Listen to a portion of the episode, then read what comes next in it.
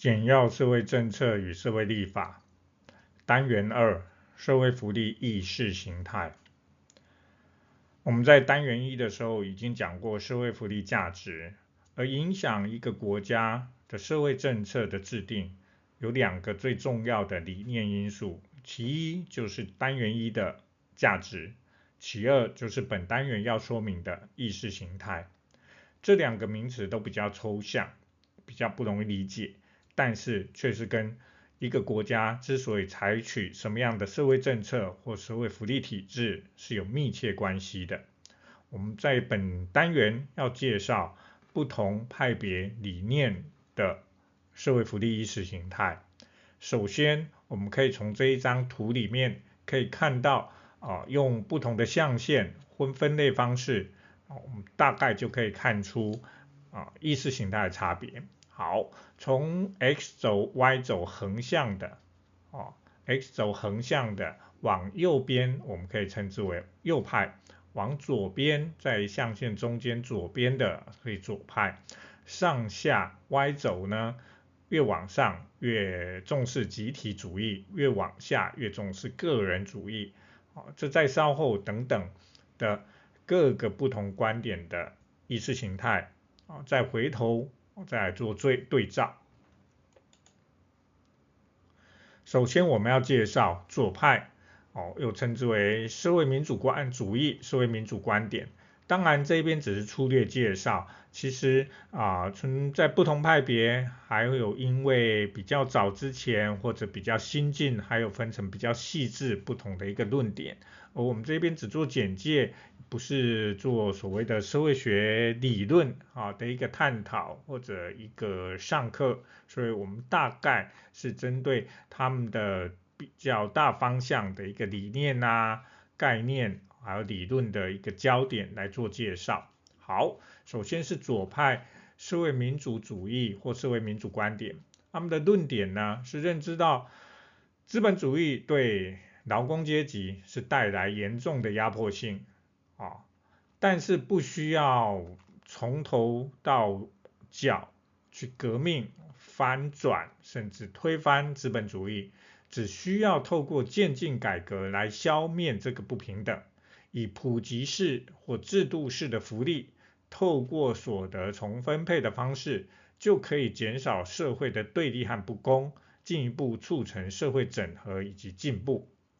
而衡量一个福利国家发展很重要的一个指标，叫做去商品化程度。什么叫做去商品化程度？指的是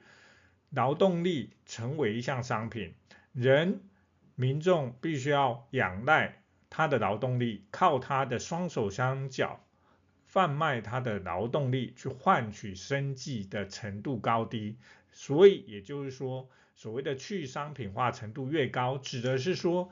这个社会的人民他的基本的公民权、人民权或这个社会的福利制度是好的，他不用要耗尽他所有的精神力气哦，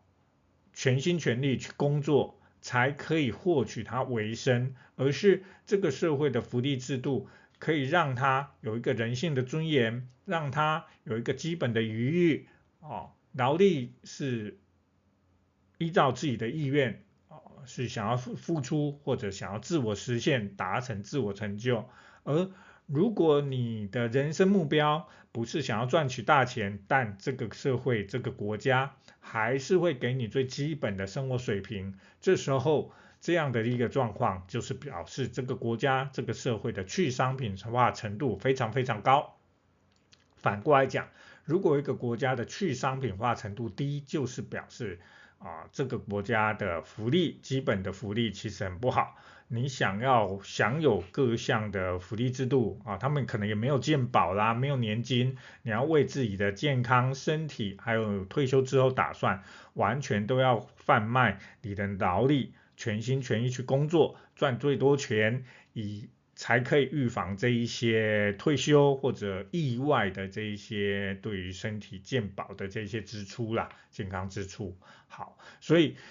去商品化可以增加工人对抗资本主义资本的一个权利资源，促成劳资双方权利关系的平衡。并让满足生活需求成为与生俱来的完整公民权。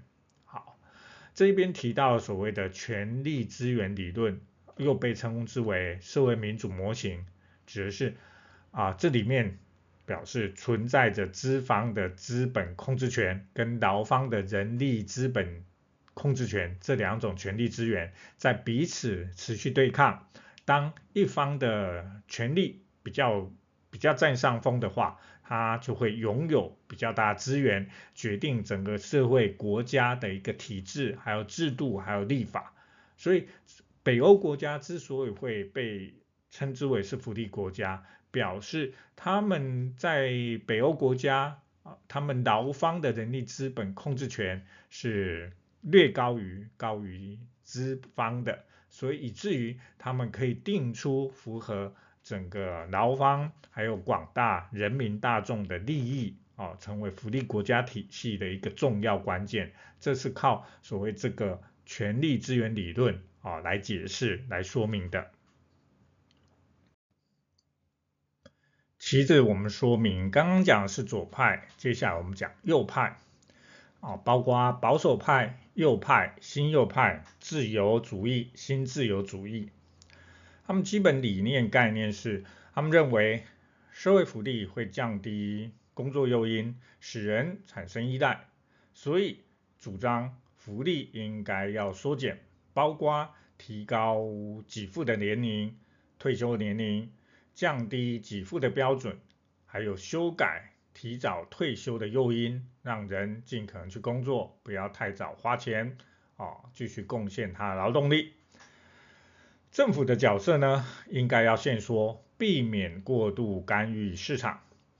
所以支持福利服务要民营化、私有化，还有契约委外，不要什么都由政府来做。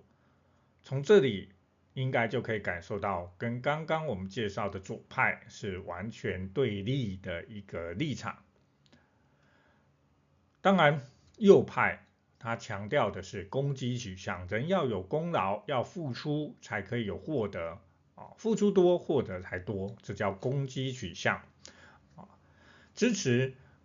不是普遍一致性啊，全民式的一个福利，而是残补式。你要享有社会福利，你要拿到救助，拿到补助，要先调查过你是不是符合资格，是不是够穷。所以支持资产调查式的一个救助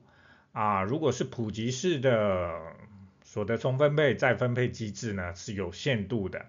啊，强调工作福利以参加职训以及登记就业服务为可以取得救助的前提，这一种工作福利制度，这一些都是提高个人责任的福利制政策还有福利制度啊。而右派的代表学者就是有学者有海耶克，他提出写出一本书，叫做《通往奴役之路》。指的为什么叫奴役之之路呢？就是说啊，普及式的社会福利，国家把人民照顾好好的，意味着这也是集权的一种概念，一种意思。所以呢，啊，将人民都照顾好好，这种左派的福利国家的概念，其实是使人啊。是让人走向通往奴役之路的啊，所以他是非常不支持的。在富利曼啊也是，而所代表的右派所代表的政府领导人呢，就是美国的雷根政府跟英国的柴契尔政府，他们的大概年代都是在一九八零年前后那一段时间。好，刚讲过三个左派。右派跟新中间路线，我们用一个啊、表来综合啊协助各位同学，大家能够快速掌握、复习还有理解。啊，左边的是社会民主观点，右边的是右派新自由主义。啊，中间的第三条路。啊，各自理论观点，左派是强调公民权、制度重分配，所以代表体制是福利国家、完整普及式福利。而福利输送体系供给都是政府主导，而政策作为呢，当然就是普及式福利啦，充分就业，但就会被批评政府太大，而且政府做的话啊没有效率啊花大钱。而右派呢，新自由主义啊，他的理论思维就是个人要为个人负责，个人责任，追求三 ES，就是经济效率效能，啊，强调要福利要私有化、民营化，啊，引进准市场，不要什么都由政府来提供，所以衍生出来的福利体制就是产补式福利，啊，当然以这样思维之下，认为。事情不用政府来做哦，不要政府主导，所以要改以啊引进市场，市场来主导。啊、政策作为呢，就是要工作之后，你要去参加职训，要去登记就业服务找工作啊，或甚至呢啊要相关的配套才可以拥有救助的一个资格。但被批评，反过来被批评，就是说你太依赖市场。市场就是盈利取向，当没有无利可图的时候，啊，福利供给就没有人会提供，所以会更会加深不平等的一个现象，而且市场也会失灵啊，啊，就是刚刚讲的，啊，大家会逐利，当无利可图的时候，就没有人愿意投入资源进来，啊，市场就不会参与。好。啊，想要走出第三条路新中间路线，它理论观点是中间，但是有点偏左，强调公民参与，权利义务要对等。啊啊，建构出来的福利体制就是社会投资国家。而福利输送呢，是建议希望公司混合、公司合作、福利混合，同时仰赖政府要做规范的角色啊，监督的角色。啊，引进市场有那种竞争的啊，竞争的竞争性啊，让不要由单一由政府主导，而有市场不同厂商能够提出竞争，才可以改善效率嘛，改善品质。好，所以新中间路线第三条路政策作为就是强调人力资本，还有教育资教育的投资啊，还有积极的劳动政策。但也被遭受批评，你想要左右逢源，但会不会最后呢，只沦为耍嘴皮子？它是一种投机呢？哦，这是对于第三条路的一个批评。接下来说明马克思主义、新马克思主义这个意识形态这个观点主张呢，在资本主义的运作之下，其实社会阶级。会慢慢慢慢两极化，只变成资产阶级跟劳动阶级。这个两极化的结果，哦，会造成认定社会福利呢是只是一个包包着糖衣的毒药，是为了要巩固当权者执政合法性和维护资产阶级利益，让人民，这里所谓的人民指的是劳动阶级。产生虚假意识，以为他们过着很幸福，以为他们是被保障的这样的一个工具而已，啊，并不是真正为劳动阶级着想，也不是对劳动阶级是有益处的，啊，社会福利在马克思主义、新马克思主义者的眼中，其实只是维护单一，只是维护资产阶级利益的一个工具罢了，所以。福利国家在马克思主义、新马克思主义者眼中是一种社会控制的一个机制，啊，是资本主义的一种形式，是资本主义资产阶级的打手罢了。所以，是马克思主义、新马克思主义就强调，福利国家是对资产阶级啊有益处。为什么有益？因为怕劳动阶级革命，我起来抗争，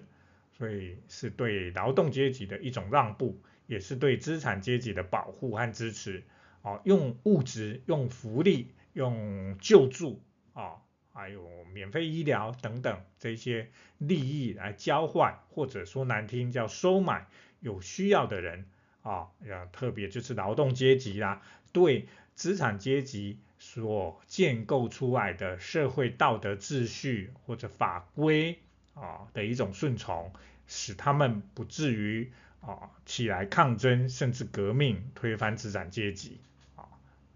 所以对马克思主义、新马克思主义来者来说，社会福利其实是负面的啊，其实是负面的，他们是不支持的。他们认为要真正对普罗大众、劳动阶级有益的事情是根本性，要从根本性是推翻资产阶级啊，造成形成或建构一个无产阶级专政的一个体制，才是王道，才是正道了哈。欧康纳，欧康纳这位学者，他也是新马克思主义者啊，认为从新马克思主义者对于社会福利观点，他所衍生出，他认为啊，福利国家它的支出形式啊，可以分成两种啊，资本主义国家呢，必须要满足两个最基本却又互相矛盾的功能，第一个是所谓的资本累积。以及政治合法性。所谓的资本累积，指的是说，它要协助啊整个资产阶级累积整个社会的一个资本啊，累积整个社会资本。因为对资本主义来国家来讲啊，在新马克思主义者或马克思主义者的观点来来说啦，劳动阶级只不过是为资本家服务赚钱的一个工具啊。所以真正对整个社会整体有帮助的是这一本这一些资本家，啊，他们赚的钱、缴的税金，才可以维持整个啊呃教育啦或者政治这个阶层的一个运作，啊，所以资本累积是非常必要的。但是另外一个相互矛盾叫做政治合法性，我们也知道民主国家、资本主义国家是民主体制，是需要投票的。要取得执政啊，政府要取得执政合法性，都一定要透过人民一人一票。而资产阶级跟劳动阶级来相比较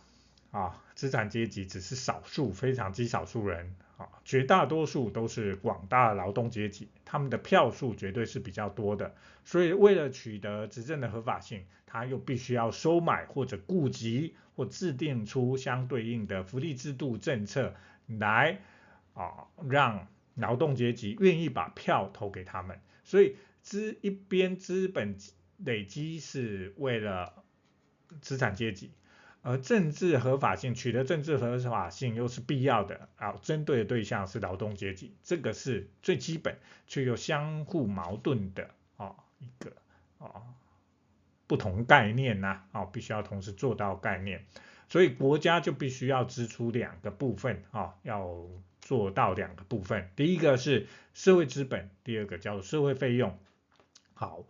社会资本花的钱呢，这个部分叫做社会资本花的钱，指的是为了满足私人资本跟获利的一个积累，属于间接产生的利益，包括了整个网络建构、规范建构跟信任，是提升民主地方网络和支持体系的重要资源，是间接的。啊，因为你有这些资资本啊，你才可以去有相关的一个相关建设啦，相关的体制的建立啦，哦，有助于提升物质和人力资本投资的效益啊，这叫做社会投资啊。另外一个钱花在，比如说是减少劳工在增生产的一个成本或者支出啊，包括健保等等，这叫社会消费啊，让劳工不至于因为身体不健康没人照顾，退动退出劳动市场，啊，这其实更大的损失是对资本累积啊积累是有负面效用的，所以不能啊抛弃抛弃劳工受伤或年老劳工不顾，还是要照顾，都是为了要减少劳工再生产的成本或支出，而这方面的支出花费叫做社会消费。好，另外一个面向叫社会费用。其实这个是为了啊去维持社会政治合法性的一个重要的支出啦，指的是增进和谐的方案或者服务支出，具有维持国家执政合法性功能，包括失业救助，你不能弃失业劳工而不顾哦，你必须让他有一定的失业救助，维持一定的基本生活水平，这有它的效果。为什么？因为失业劳工，你就抛弃他的话，慢慢失业者如果越来越多，他们就会串联起来成一个集体群体，他们就会不满就会越来越高，最后哦闹事啊，还有哦犯罪啦，这其实是对社会来讲哦，对整个政府执政合法性都是一个非常大的危害哦啊，而且维持基本的社会救助的话，也可以让这一些失业劳工他们啊不用太担心，不用先想着心生不满。而先去想着说，我要再参加职训，我要再找到工作，只要一找到工作以后，他不满就会消退，而且又可不会去搞出推翻资本家资产阶级的动作。二方面又会再乖乖投入劳动市场，贡献他的劳动力，其实对整个资本积累是有利的，所以才会说。啊，社会费用这一方面的支出，其实是有助于维护、维持、维系国家执政合法性的重要功能。啊，这也是常常考试会考的一个部分哦，请各位同学一定要注意。接下来介绍女性主义观点。女性主义观点呢，基本上可以分成常见的五种不同的女性主义观点。啊，我们逐一分别很快速简介。自由主义女性主义观点，它强调的是女性的权益、权利、机会平等的重要性，认为福利国家可以经过立法修法的程序，消除女性在参与公共和社会机会上面的一个阻碍。呃，第二种观点叫做社会主义女性主义的观点，主张的是性别之间的不平等是经济力量分配不均所导致的，关注国家福利跟资本之间的关系，以及对于女性地位的压迫以及影响。第三个是激进主义的女性主义观点，他们主张女性是被男性压迫的群体或阶级，所有的社会制度都是由男性或父权体制所掌控。他们关注包括生殖科技、家暴等等的一个议题。生态女性主义的观点，相信对女性压迫及自然退化之间，哈是生态啊存在的关联性的。而后现代女性主义的观点认为，性别跟族群的身份认同都会变迁，都不是天生不变的。哦，这大致是从考试历届的考题里面所整理出来。比较会考的一些重点，而同学在这部分如果考试出来啊，